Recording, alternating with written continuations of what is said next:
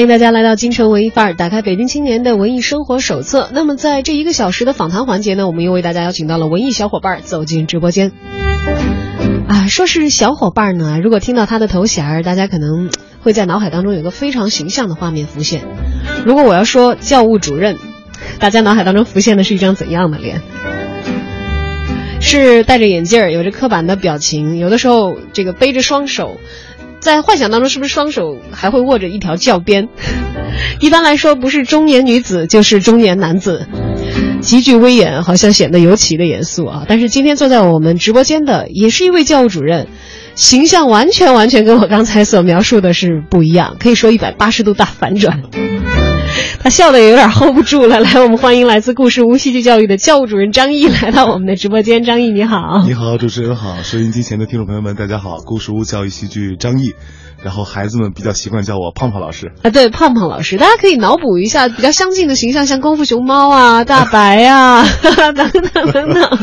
这样的教务主任，嗯，我相信会比较讨孩子们喜欢。而故事屋戏剧教育的教务主任，故事屋戏剧教育，呃，很显然听起来它跟我们常规的学校是很不一样的，它是一个什么样的教育机构呢？呃，故事屋教育戏剧是这样，它是以戏剧为一个载体，然后用戏剧里面的声乐、台词、形体表演等等等等的元素，然后我们可能会按照一个。呃，国际上比较流行的教育戏剧的理念，然后把它进行重新的编排和呃解构，然后把它设计成一个一个孩子们喜欢的游戏，在我们的课堂上，在他们玩的过程当中，慢慢的去体验我们的教育，然后通过我们的教育提升他们的。呃，语言表达呀，临场应变呀，等等等等方面的综合素质，是这样的一个教育。嗯，这是一个比较官方的关于故事屋教育机构的一个简介啊，来自我们的教务主任。那么从家长的角度，可能有的时候这个问题会比较简单。嗯，呃，那我们的孩子到了故事屋会做一些什么呢？呃，如果冷眼乍一看的话，孩子们就是在玩儿。孩子是到故事屋来玩的，对，玩法跟其他地方不一样吧？呃，肯定是不一样的。呃，他们在玩一个一个的我们精心设计的戏剧的游戏，然后在这个游戏里面呢，呃，可能我们这个游戏重点提升的是孩子们。呃，临场应变啊，碰到一些突发情况之后，他的处理啊，他的想象力啊等等方面的能力。然后有的游戏我们可能会锻炼他的语言表达，会锻炼他的肢体协调，等等等等。所以我们的游戏看似是其乐融融的一个很欢乐的课堂，但实际上我们的教学是很严谨的。嗯，严谨的教学，寓教于乐，呃，这是一个非常理想的教和学的状态。而如果是家长把自己的孩子送到我们的故事屋戏剧教育的话，你会看到孩子学的东西不是需要背的单词儿，呃，刻板的数据，或者是要长篇背诵的一些东西。当然，有的时候也需要背诵东西啊，像背台词儿。呃，应该来说，我的理解的话，故事屋，要是我是一个小朋友到了这里，我会通过学习演戏，跟大家一起来把戏剧玩起来。自己不管是扮演演员的角色也好，还是这个在成为演员之前获得一些训练。我们是以训练戏剧人的这样的一些方法来开发孩子还没有开发出来的那些能力，可以这样理解吗？呃，可以这样理解，但是有一点是我们要说明的，就是故事屋教育戏剧从成立之初，我们就有一个宗旨，就是我们绝不以培养一个小演员为目标。嗯，并不是培养小演员的。对，就是孩子们到我们这里来，其实会发现。我们在课堂上并不专门去教他怎么去演戏，然后怎么去处理形体，怎么去处理声音，怎么去处理台词，我们不会教他这些东西。不是任何的这个表演系的考前班儿。对，不是任何的表演系的考前班儿。然后，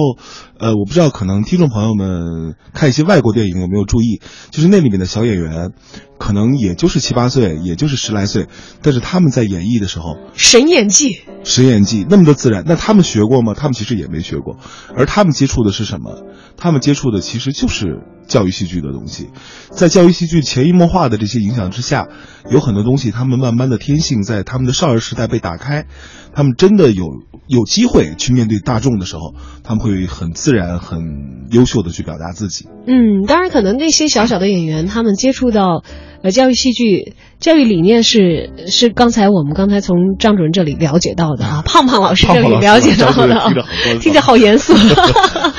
但是有很多童星，可能他第一次拍一个电影，他此此前没有经过任何的训练，嗯但他在这个表演的过程当中，逐渐通过，哎，要去完成一个演戏的任务，嗯嗯其实学到了很多东西，也完成了很多的成长。聪明的孩子的很多界面的能力也由此得到了一个开发。要说演戏，其实本来就不是一件。容易的事情，嗯专业的演员还得要拿到本子的时候抖三抖，要磕一磕，然后才开始施展。但对于孩子来说，可能正因为，呃，孩子的天性当中就有一面是会假设一个情境，就开始了角色扮演。从我们很小的时候过家家，其实就是跟演戏似的。呃其实比过家家再早一点，当然我们不提倡这种教育方式啊，嗯嗯但是肯定很多像我是八零初的，然后可能我们小时候都经历过，我们的奶奶啊、姥姥啊，睡觉的时候吓唬你，你必不许再哭了啊，该睡觉啊，呃老老妖怪老老妖精吃啄你来了。为什么这招能够吓唬住小孩子？就是因为小孩子其实在他的人生之初，他的想象力是无限宽泛的。你只要给他一个简单的设定，他就能在脑子里构勾勒脑出一个特别世完整的故事。对，他会打开一个他自己的世界。那么我们故事屋教育戏剧其实更重要的一点，就是引导他去构建一个他真正能够打开无限想象力的美的世界，然后让他在这个世界里面去提升、去驰骋。嗯，通过创造性的戏剧教学，嗯针对三到十六岁的青少年儿童创办的嗯有八百节的专业教育戏剧课程的故事屋教育戏剧啊，这 这个体系听起来如此的官方高大上。在京城文艺范儿遇到有故事的小伙伴儿，今天来到节目直播间的是故事屋戏剧教育的教务主任，我们还是叫他胖胖老师吧。再次欢迎张毅来到我们的节目当中。刚才呢，在节目一开篇啊，其实是对我们的故事屋是怎样的一个教育机构进行了非常官方的呃一个比较全面的简介啊。呃，当然，很多的小朋友其实才是我们这个故事屋教育的主力参与者。呃，我们在刚才的介绍当中说到了，说咱们这教育机构是针对三到十六岁的青少年儿童来创办的，对，也就意味着正好覆盖了目前正处于暑假期间的 这部分的大小朋友。嗯那暑假也是我们故事屋马上要繁忙起来的时候了吧？对，会非常忙，因为我们现在几个教学点，暑期的时候都会开始新的招生，然后像在西城的梅兰芳大剧院的教学点，然后在海淀五道口，在顺义，在公益西桥，在呃那个鸟巢那边的新奥，等等等等的这些教育点，暑期的时候都会大面积的招生，然后会给孩子们提供一个戏剧的神奇的假期。嗯，充满戏剧感的假期，假期，即使大家是零基础的，那没有关系，完全可以参与到其中我们。不要求基础，没我们没有基础的标准。对，而且好像是既没有基础，也没有毕业考试或者是评分标准的这样的一个教育机构，是吗？嗯这比较少见。不仅没有评分和考试，我们在课堂上坚持一点，就是我们会传递给孩子，没有对和错，没有所谓的，呃，你做对了还是你这样做是错的，你去做，然后我会告诉你，你做了之后你会得到的是什么。嗯我会让孩子自己去发现，他这样做，他的代价、他的后果、他的成果可能会是什么，让他慢慢在课堂上自己去发现，让他自己去辨别自己的是与非，这是我们教育戏剧课堂上一个很重要的一个教学点。嗯，重要的教学点是让小孩儿来自己摸索有可能面对的任何的情况，对以及这些情况当中自己做出各种选择所有可能面临的各种不一样的继续的发展。嗯嗯呃，在我们的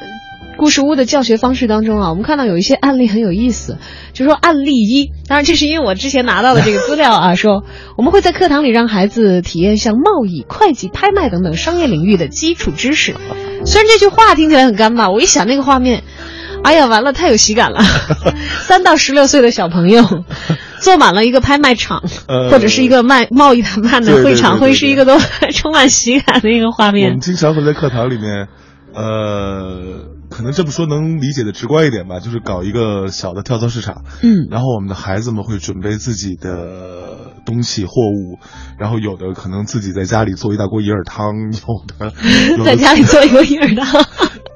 这个这个这个孩子真的，我我特别想说一下这个孩子，他叫安岩，是一个我们我们这个课程里面也有将近三年的学龄的一个孩子了。他刚来的时候特别好玩，就是那会儿多大啊？那会儿可能五岁多六岁的样子吧，然后刚来的时候不说话，然后很害羞的嗯很害羞，然后跟小朋友们也不交流不玩，然后慢慢的。通过上我们的课，他开始变得很活泼，变得很有想象力。就是 我们一说我们要搞一个贸易会，然后大家回去自己准备东西，然后他在这琢磨：胖胖老师，我另辟蹊径行吗？另辟蹊径，他现在开开开始跟你商量是吧？对，我说可以啊，我说你卖什么都可以。然后结果第二天，所有人都摆出了自己什么书啊、本啊、自己做的工艺品啊。他光，我说拿出一大锅。然后就是他他的理论就是有这么多人在卖物品，然后那么多人，因为我会有家长，还有他们的朋友，就是真的像商场里卖东西，对，真的会来看他们卖的东西，然后跟他们讨价还价，真的会跟他们去买东西。然后哎呀，就说来了这么多的人，然后那么多卖东西的人，一上午的时间他们不渴吗？好聪明啊！没，你没注意到吗？我觉得他应该是一个很有商业头脑的人呢。是的，是的，是的。所以他那一锅银耳汤应该很快就卖光了吧，瞬间就卖完了，一个劲儿在这抱怨备货备少了。哎呦，好可爱呀！这很有意思啊。这是有着三年那个学习经验的小朋友，嗯，已经逐渐的已经变得很精通我们的故事屋 里头会发生的这些神奇的事件了。但是从进到出，其实可能有一个呃性格上的一个改变，从比较封闭羞涩的、有点害怕跟大家交往的一个小朋友，嗯，变成了热情的、开朗的、精打细算的小老板。其实我们课堂上这样的这样的孩子很多的，嗯，呃。我们现在故事屋，故事屋儿童学院、儿童戏剧学院是，其实是我们的几年的教学当中有一批，呃，真正具有高素养，然后同时这点很重要，同时是他们自身希望往专业的表演领域发展的孩子，我们成立了故事屋教育学院。然后在这个学院里面有一个孩子叫果果，他刚来的时候也是，他跟阿姨还不太一样。他由于跟家庭的关系，他父母，他的父母其实人很好，但是望子成龙心太切了，就是有一点点压迫感。对，就是果果做一点做的不好，就是雷霆般的震怒啊，震怒，然后结果吓得这个孩子就不不做任何事情。他来他来到我们课堂上之后，跳舞不跳，然后我们参与一些游戏不参与，然后慢慢我们就发现，其实他是真的怕做错。他怕做错了以后又受到，虽然他的父母看不到，但是可能我们会给他什么什么样，所以他他选择封闭，他不做的，然后慢慢的引导，慢慢的打开，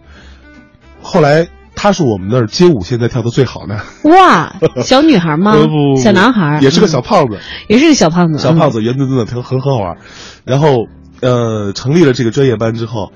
第一次我们排演一个我们的所有都是由儿童来扮演角色的一个儿童剧，叫《魔法药水》。然后，因为我们不仅是台前，我们幕后音响、舞美、化妆、服装、道具、舞间全都是小孩子。然后果果就提出来，因为他对音乐产生了莫大的兴趣，他说：“胖胖老师，我想当音效师。”我说：“你为什么不演？”我不敢，但是我觉得音效师我能干得非常好。我说那好，你当音效师，主动来跟你争取这个。对，然后音效师做的非常好。在排第二个剧，排《童梦百年》的这个戏的时候，他的兴趣就来了。胖胖老师，我想试试，你能不能相信我，让我到台上演个小角色？我说干嘛让你演个小角色？我说第二趴的主演就是你啊。那结果完成的很不错，完成的非常好。这就是孩子一步一步的打开了他的内心之后，他能爆发出来的力量是无穷的。哎，我觉得这个好像人生的一场预演。其实，如果不是因为来的时候故事屋就很明确的告诉我们“戏剧教育”这四个字，有这个理念的这个条条来框住我的这个大脑的话。你给我讲所有的这些事情，我都会觉得，如果我是一个小朋友的妈妈，我特别让我的小孩在一个非常安全的环境当中去尝试，其实未来的人生当中可能会遇到的很多真实的可能性。对的，呃，不仅仅是去，我们知道这是一个戏，你去演一个戏，这个角色是假的，故事是编的，你穿上衣服把自己。扮成他，你去完成一次表演，不仅仅是这个任务。台前幕后，你怎样去组织一场表演？怎样和大家进行协同合作？怎样，比如说，在一个市集当中发现属于自己的商机？其实，因为他们这些事情做错了也好，做坏了也好。是没有任何的严重的后果会存在的，是的。但是需要有一个开放的心，让我们的孩子们愿意去尝试，对，不至于畏首畏尾。同时去尝试了以后，哪怕做的不好，我们要有承受的能力，有一颗比较坚强的心，不是玻璃心，呃，去面对人生当中很多时候可能。付出了努力又得不到如意的结果这样的情况。嗯故事屋教育可能就是以故事的框架来给我们的孩子构筑更多的生活体验的场景。是的，嗯，是的，不知道是为什么，我觉得这个可能大概天生的带一点点这个孩子缘。我总觉得胖胖老师应该是 跟孩子们打成一片，让他们不太觉得有老师威严的一个人，会这样子吧？还好吧。其实是，当然孩子们跟我很亲，然后我跟他们也很亲，因为本身我是一个特别喜欢孩子的人。然后呢，我老觉得，虽然我今天也三十多了，但是我的内心我老觉得有个孩子住在里面，所以每次其实我特别期待孩子们来来上课的时候。然后跟他们玩成一片，那种感觉特别特别好。是因为从小你就是孩子王这一类的吗？会组织大伙儿一起玩，或者只要有你在，嗯其实一叫大家就呼啦都出来了。嗯，也会。小时候因为我住在大院嘛，然后我是属于大院里面，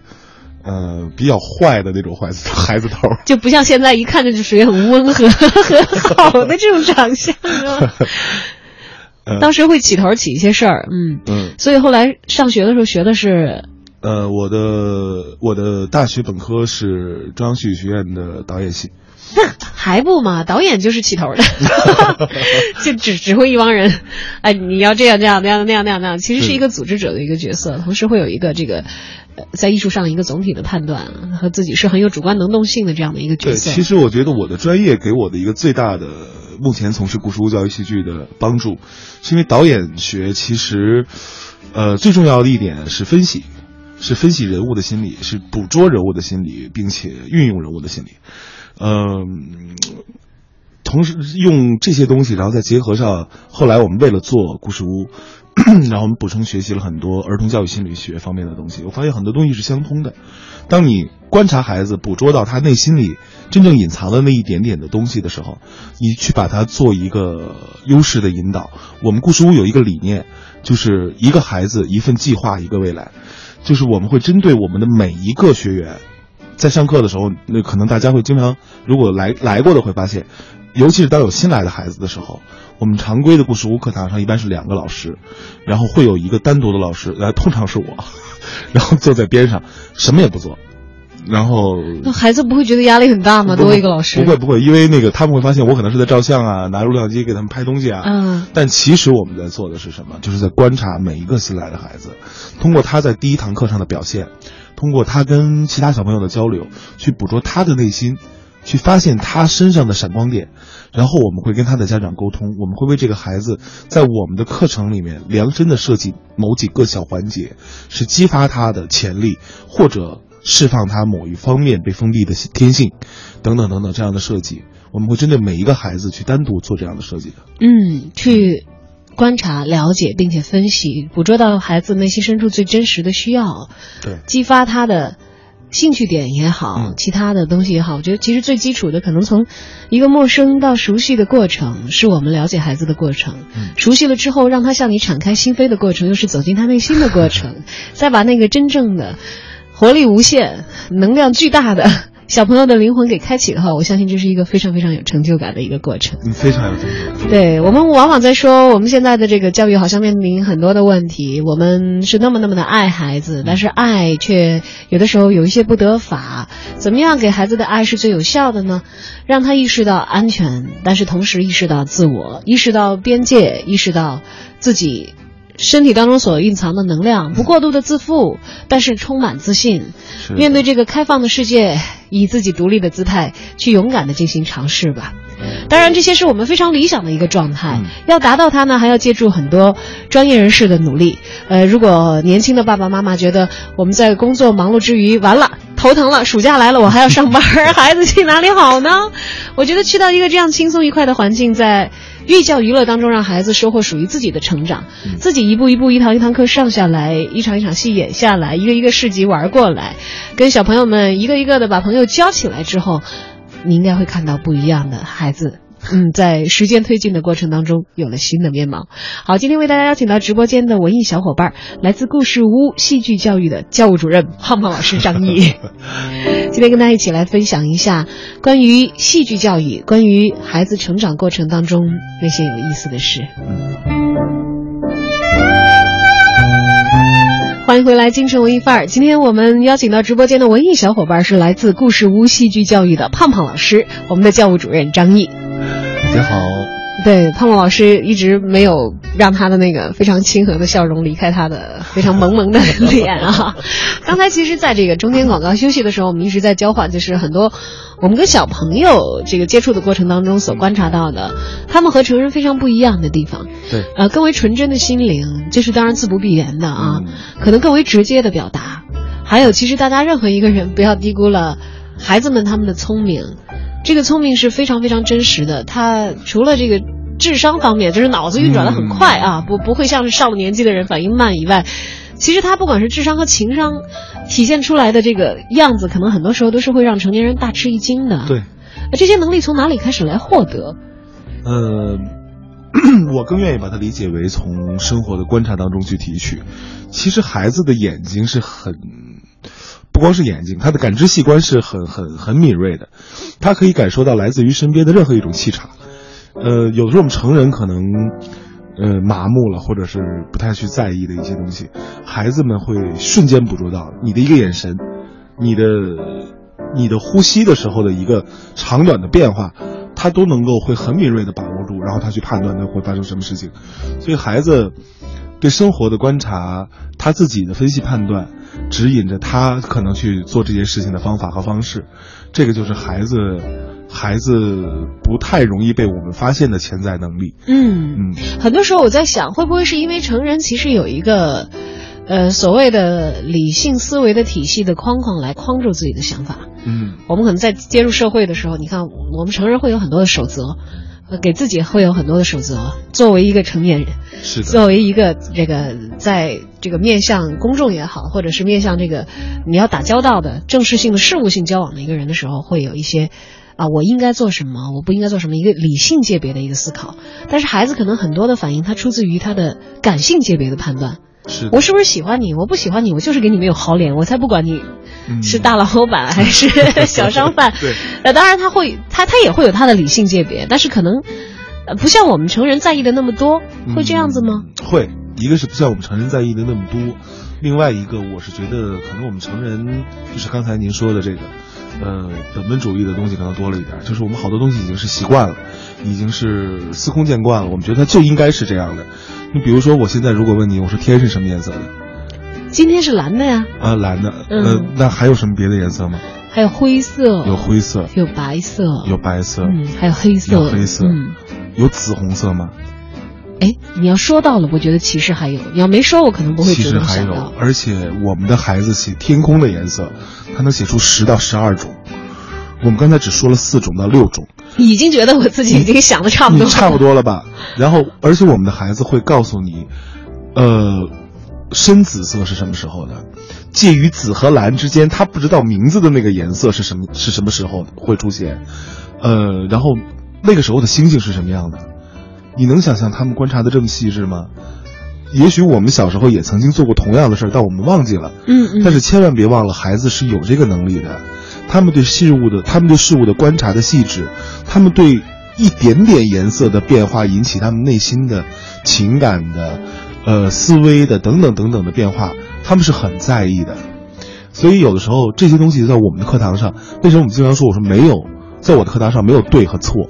没有你必须如何，你一定要怎样，没有这样的东西，因为也许你在拿你所认为的真理和价值观去约束他的时候，嗯。你会忘记，其实曾经那些东西是那么的感动你，而那些东西在将来，如果你记住了它的时候，在你成长的过程当中能给你什么样的帮助？由于你忘记了，所以你不知道。那你不要剥夺孩子的这个权利。他们本来是那么的自然，是的。他们了解事情的方法可能更加的符合本来认识世界的规律。是的。事物是多界别的、多层面的，而且会变化。不是我们可能在惯性思维当中啊，好了，我足够了解这个东西了，我了解了一段时间，大概我觉得我对它的认识已经打上了一个什么样的标签，就存在自己的记忆库里，不再对它进行探索了。是的，是的。其实任何时候变化是存在，而孩子永远有一双敏感的眼睛，在他们那么旺盛的好奇心的驱使之下，这个世界实实在是有太多太多可以探索的具体的内容。嗯。那么故事屋的戏剧教育理念，面对的我们刚才一直在讲三到十六岁的青少年儿童啊，呃，不知道他们在进入到故事屋之后，大家是怎么样一个分班？因为一般来说，像这个戏剧这样的课，我们知道专业的这个戏剧演员的话，他们以前在这个学校里头接受学院的培训的时候，可能有小课。有大课，大课了解一些理论；小课进行一些针对性非常强的一些针对个体的一些训练。嗯，那么小朋友们按照一个什么原则来分班？比如说，我的孩子三岁进到故事屋以后，他会和自己一边大的孩子在一个班里吗？还是其实大家会有一个比较大的年龄跨度，三到十六岁也有可能会混同出现在一个班里。会有一个基础的年龄划分，呃，像七岁到十三周岁，这可能会是我们最。跨度最大的一个年龄段，呃，这五个这五年的这个年龄段，我们会把它大概分到一个班里。我们也希望这种混龄式的教育，能够让七岁，看因为七岁的孩子刚刚上小学，他慢慢建立起了认知世界和逻辑思维的能力，在这个时候呢，稍微有些大孩子带动他，然后对他的成长是有帮助的，而小孩子还保留着那种。纯真，保留着那种咱们刚才说到的对任何事物充满着好奇的这种探索的欲望，可能会让我们，呃，相对稍微大一点的上上了小学高年级或者是初一年级的孩子，能够回想起自己小时候也曾经拥有的这份好奇和能力，他们之间会有互补，所以我们在这个年龄段是一个主力班，七到十三周岁，十三到十六周岁这个阶段，我们可能会更偏重于专业的引导。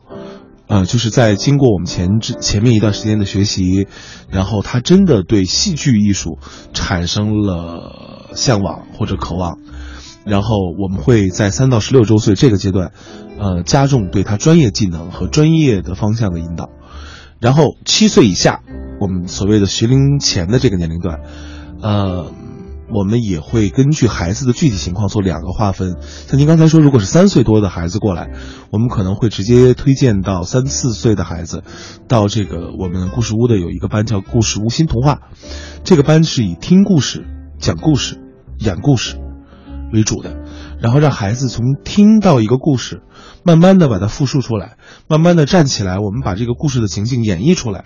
同时根据这个故事的内容，老师们会进行每一堂课的开掘，嗯，引导孩子们有一些思考，引导孩子们有一些探索。这个是三到四岁的孩子，那么四到六岁，呃，四到七岁吧，这个年龄段，然后可能会是我们的初级的教育戏剧的一个叫这叫初级班吧，呃，他们会进行一些简单的教育戏剧元素的训练。然后跟我们七到十三周岁的，呃，成体系的教学，可能还稍微有一点点不同。他们是更多的以兴趣和解放天性为主的。嗯，兴趣和解放天性，这可能到了呃，我们如果学表演的朋友们说到了这个专业培训的这个界别，会比较多的接触到的一些词啊。所以我们也是分段来针对不同的孩子来制定我们的教育计划。尤其刚才讲到孩子一来，我们会对他进行一个全面的观察和了解，嗯，根据他的具体的情况来因材施教。是。哎呦，又说到刚才这个小朋友们的学习听故事、讲故事、演故事这一段了。其实我在回想我在幼年时期最热衷的事情就是干这些。自己回到家，家里没有人的时候会给我放磁带，不停的讲故事。会自己录。对自己会录，然后自己到了这个小伙伴的群体里头会去演，会去以过家家的形式。还有甚至包括我上幼儿园的时候。我们老师留的作业也很有意思，说先给你看一张图，今天下午这个图就挂在这儿了，看图说话。但今天你不用说，你回去给你的爸爸妈妈讲，因为爸爸妈妈没有看到这个图。老师挂了一个什么图，讲了一个什么故事，你可以编，随便编。然后我就记得那时候我爸很痛苦是什么呢？我回去我就讲啊讲啊，他讲不完，他就写了一页，写两页，写三页，写四页。就家长会把那个故事写下来，嗯，然后第二天老师说你要交作业，就是你把你。讲的故事让家长写下来，嗯，你把这个故事带回来。我现在想想还挺有效的，你至少我觉得在语言开发这方面，把我训练到了可以靠这个能力吃饭。哎，不知道在我们的这个呃故事屋教育的这个周期里头，因为我们知道小的朋友可能会比较容易参加到其中，你没有太多的这个课业的压力，嗯，所以暑假也会比较会轻松热闹一些，对，因为没有课业的压力嘛，来参加。刚才讲到年龄大一点的孩子。十二岁到十六岁的话，嗯，他们已经是上初中的年纪了。对，我们会不会这方面的学员从数据上来看，会不会比其他年龄段的要少一些？呃，会少一些，会少一些，因为毕竟现在初中的教育力度还是挺强的，有一些孩子，尤其是到周末呀，包括平时学习课间的时候，他可能更多的时间要用来学，呃，语文、英语、数学，对，要拿出时间来背单词、背政治，然后他可能所以相对会少一些，但是，嗯，我们的老学员里。还是有一批今年已经上初三的学生还在上，初三的还在上的孩子来了多长时间了？哦，他是我们最早的一批孩子，就来了就不肯走的小朋友他跟了我们四年多五年了，将近。看着从小小孩变成大小孩，刚来的时候是个小学生，小学三年级吧，还是四年级的样子，啊，然后现在马上九月份就是初三的学生了。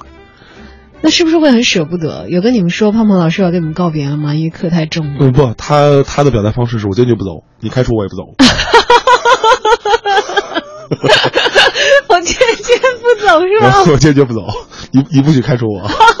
我说没必要开除你，我说我我说我，但是你，因为我们平时，呃，我们的第一个专业老班现在延续下来，上了三五年的这个学生是有一批，他们单独有一个班，然后他们的上课时间通常会安排在周六。但是，因为他上了初三，周六可能学校会有一些加课、加课呀，等等等等。我说我不是要开除你，是你自己要加课啊。我说你来不了啊，那不管，万一今天不加呢，我就来，你不许不让我进。好吧，好吧，那那行。哎，我觉得也很强大哎。你知道，我觉得有的时候很难得的一点是什么？我们一方面在说孩子要有点个性，一方面又不希望他太不乖，不希望他完全无视规则。希望他分得清楚什么时候守规矩，什么时候可以挑战不合理的，或者是其实有变通的这样的一些规则。但其实他的这个表现就是，哎，我知道跟你这儿胖胖老师这儿，你不可能开除我的。我跟你谈的条件就是，万一我要不加课呢，对，我就来。我也很清楚的表达我的意愿。其实我们我们其实是会很舍不得他的，因为他真的是我们第一批学员里比较优秀的。他刚来的时候。特别巧，他是他自己自称是被捡来的学生，就是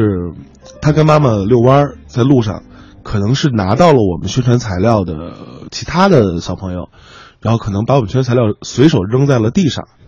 他是从遛弯的地上捡到了我们宣传材料，嗯，想抱着试一试的心态来的，没想到一来来了四年多，然后，呃，而且他一开始刚来的时候，她是属于那种很内秀的女孩。嗯，性格也不是那么的张扬，刚来的时候很腼腆，然后很文静，愿意去尝试一些古灵精怪的东西，这点倒很好。但是慢慢的，他在我们这建立起了一个很大的自信。就刚刚来了，可能半年、一年的时间吧，好像就是大概一年的时间，他拿到了，呃，他叫全国有一个。未来中国说的一个演演讲大赛的全国金奖，全国第一名是他。然后，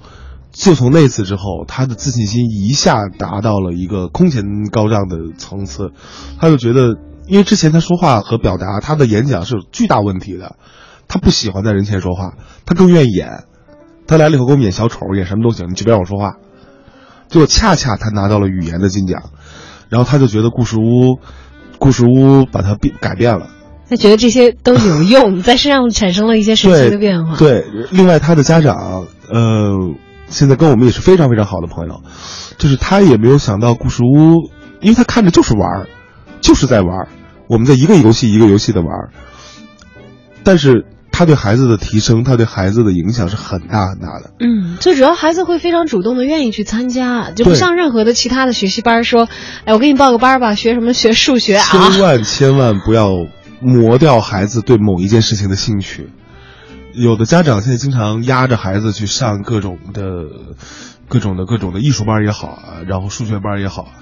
其实我一直在建议，我说一定要听孩子的，一定要让孩子自己去选择。哪怕是主课的补课班，也一定要让孩子去选择，因为我的亲身经历，我的小时候是被强逼着去上各种班的奥林匹克数学奥数，嗯，我其实很喜欢，曾经的时候，但是那几年上下来，我所有对数学的美好兴趣，全部磨得一干二净全部磨灭在了每个周末别的小朋友可以去玩，但是我要在家做数学题里，我要去听课这个这个里面。然后后来我对数学的逆反心理达到了一个空前的高涨，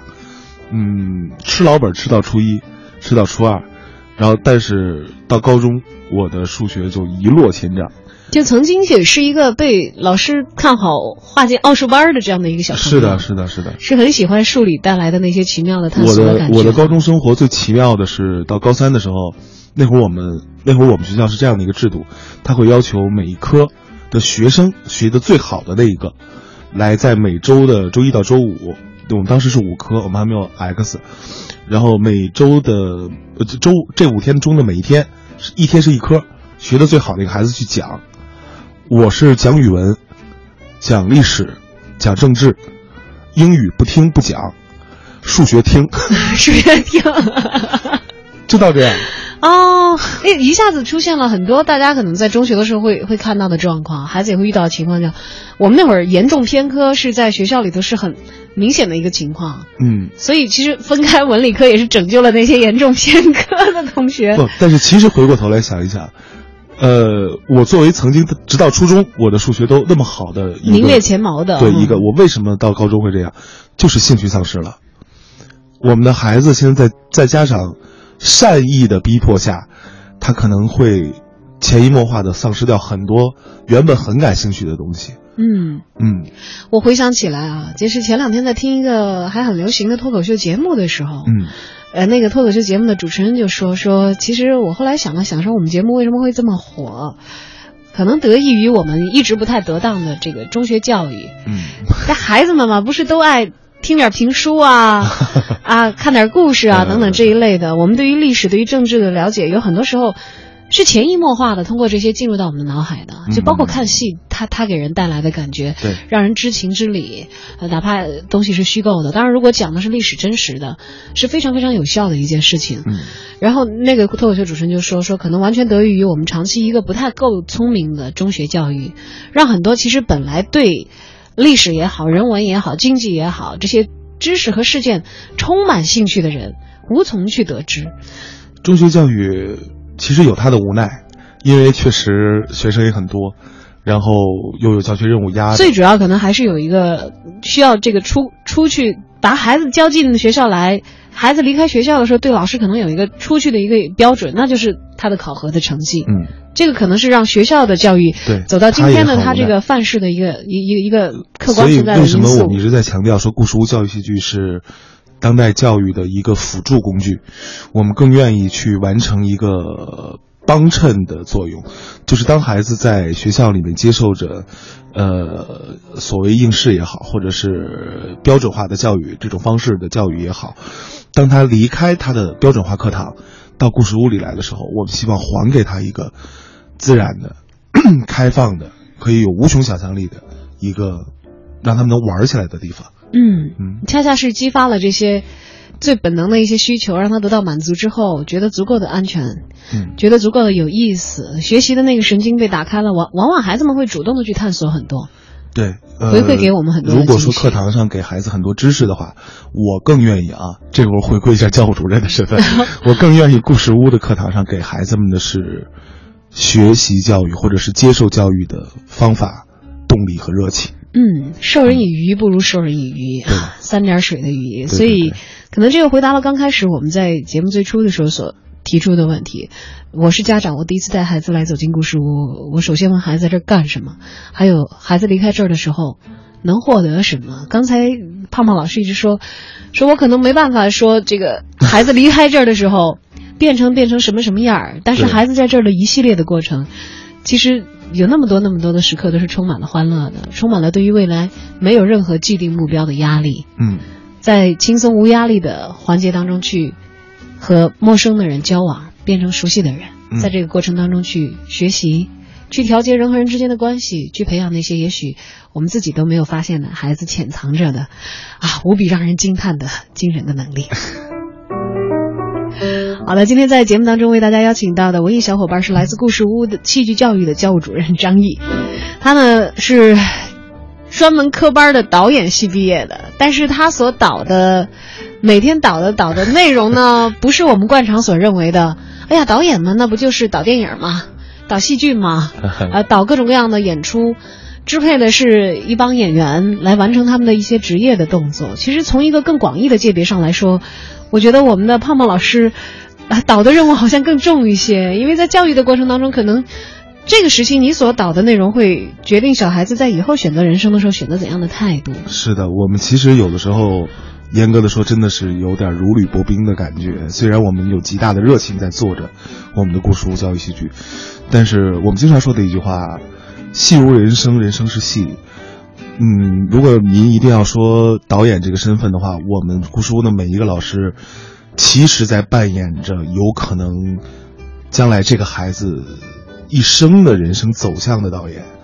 在他最初的时候，在他最初还对世界充满着懵懂和想象的时候，在故事屋的课堂上，他们接受着我们的引导，接受着我们对他们天性的，我们不愿意更多的去说释放，我们愿意说对他天性的保留，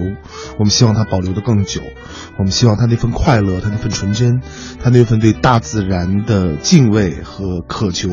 能够保留的更久，让他们在人生的舞台上走得更快乐、更远。嗯，想起一个知名的网站的一句广告词啊，叫“每个人都是自己人生的导演”。那么，就让我们的孩子们，如果愿意的话，可以走进我们的故事屋戏剧教育机构，我们一起来学习一些怎样把自己的生活导演的更加精彩的一些基础的技能吧。好，今天由于时间的关系，没有办法再就任何的话题作为深做深入的展开。但是有一个关键的信息还是要跟大家分享一下的。说一千道一万，可能有很多家长朋友说，我听了正来劲呢，我上哪儿去给孩子在这个故事屋报名啊？嗯，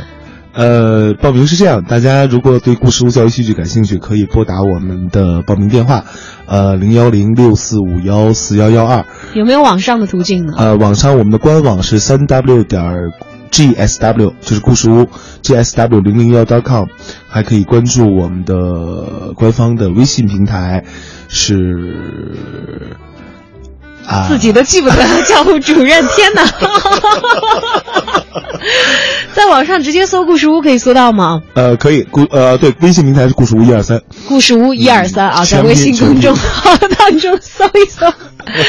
好的，今天的节目就到这儿，也感谢胖胖老师来到我们的节目直播间做客。马上暑假要来了，打算送给孩子一个精彩快乐暑假的家长们，我觉得，呃，如果我们说了这么多，你还觉得，哎，有一些感兴趣，但是也有些疑虑的话，也可以去观摩一下我们故事屋的课堂。对我们故事屋在每个周的周末、周六日都会有我们的试听课。然后大也欢迎大家能够来参加，带孩子们来玩一玩。覆盖全程有很多的网点，具体我就在这里不赘述了啊，大家可以打开浏览器，展开搜索，获得准确的信息。好，今天非常的感谢我们的教务主任胖胖老师张毅，欢迎以后有机会再带着我们故事屋的大朋友小朋友回到京城文艺法来做客。好的，再见。